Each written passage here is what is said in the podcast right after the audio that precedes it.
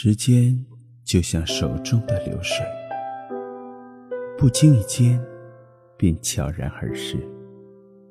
转眼，我已年过半百。不知是岁月模糊了容颜，还是光阴拉远了记忆。在这个知天命的年龄，我常会不由自主地拾起那些散落似沙的回忆。仔细想来，在悠长的岁月中，每个人都有值得怀念的过往，或为之遗憾，或心有所畏，或引以为豪。于我而言，常常萦绕心头的，莫过于曾经历过三次不同寻常的受险经历。就像三个不同时空的坐标原点，他们连缀了我三十余载的职业生涯。在家中衣柜的一角，至今还整齐叠放着我曾经穿过的军装和祭司警服。闲暇时候，我会取出仔细端详，抚物追昔。挥之不去的情愫渐渐充盈，曾经无数次咀嚼的记忆也再次涌上心头。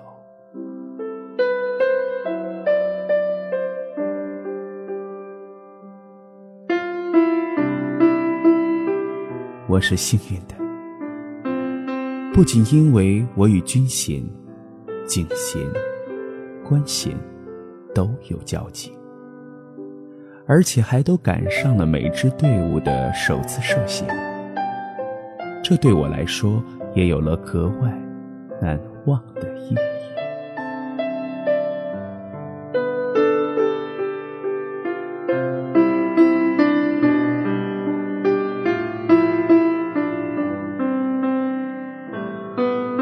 一九八零年十一月，那年我十八岁。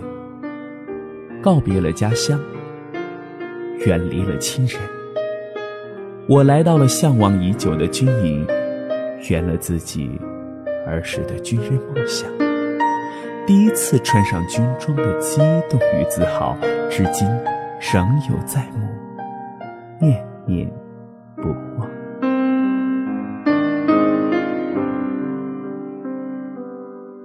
一九八八年十二月。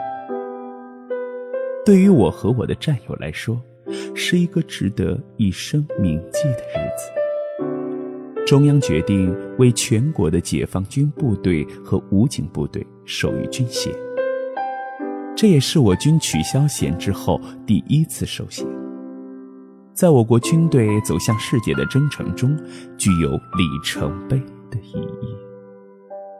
当时，我守的是中尉。第一次佩戴上军衔，我分明感受到了沉甸甸的分量。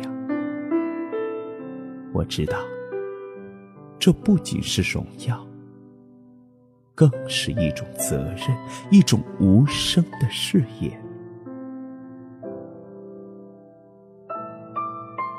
到一九九六年转业时，我的军衔晋升为了少校。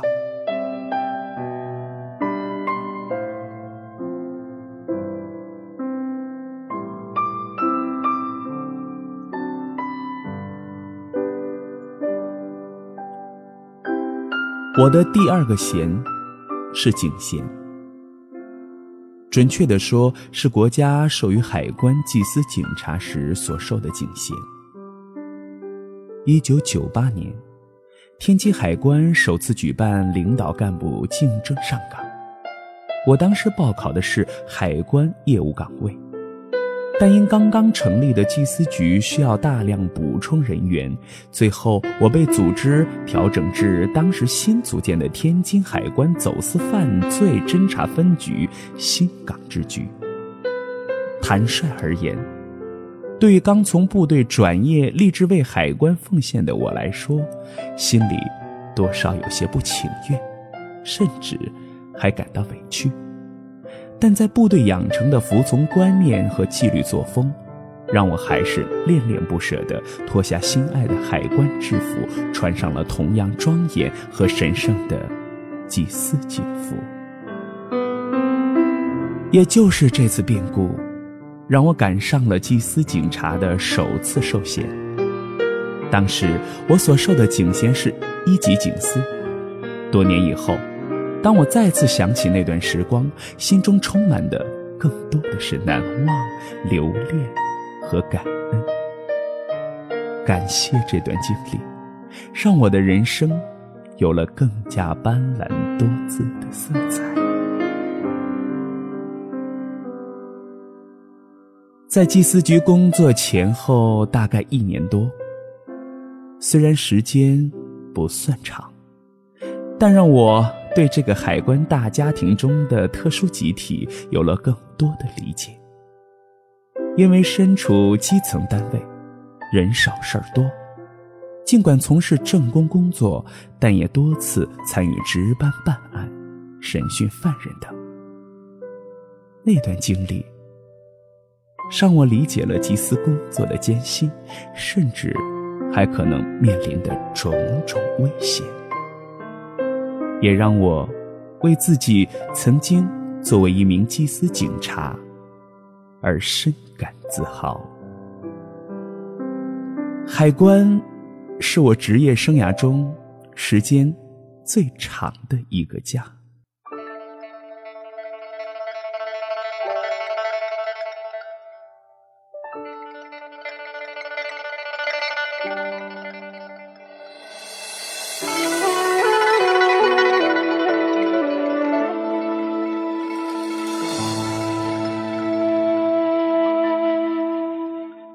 我也为这个家倾注了更多的感情。这种感情不仅是连接我与这个集体的纽带，更是日积月累积淀而成的一种身份认同，一种情感寄托，一种心灵皈依。江山烟雨洒落悠悠江南，明月何时照我还？海关和部队一样，是一个富有包容性的集体。我遇到的同事也一如曾经朝夕相处的老战友般热情和爽朗，这也让我深深的爱上了这个家。东去的水，浮云伴着游子归。西窗的雨，归来的你，醉在故乡斜月里。二零零三年，中央决定为海关授予官衔，也使海关成为继军队。警察之后第三支实行衔级管理的队伍，这也让我得以佩戴上人生的第三个弦。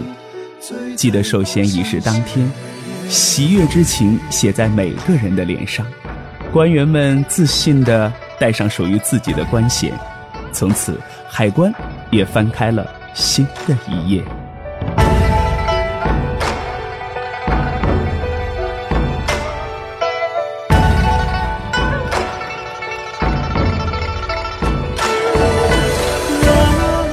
从军衔到警衔，再到官衔，作为一名见证者和亲历者，我感觉到的不仅是个人的成长和进步，还有军队、警察和海关三支队伍不断走向现代化和正规化的峥嵘历程。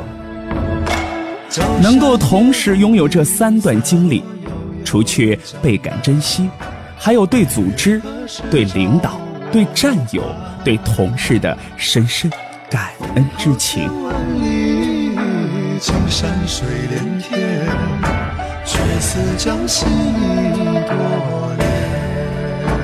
和人聊天时，我有时会谈及以前的经历，不经意间流露出自己对曾经作为一名军人警察以及今天作为一名海关官员的自豪情感。同时，我也深知，一路走来，尽管肩上衔的不同，等级各异，可那肩章所承载的责任，却始终如一。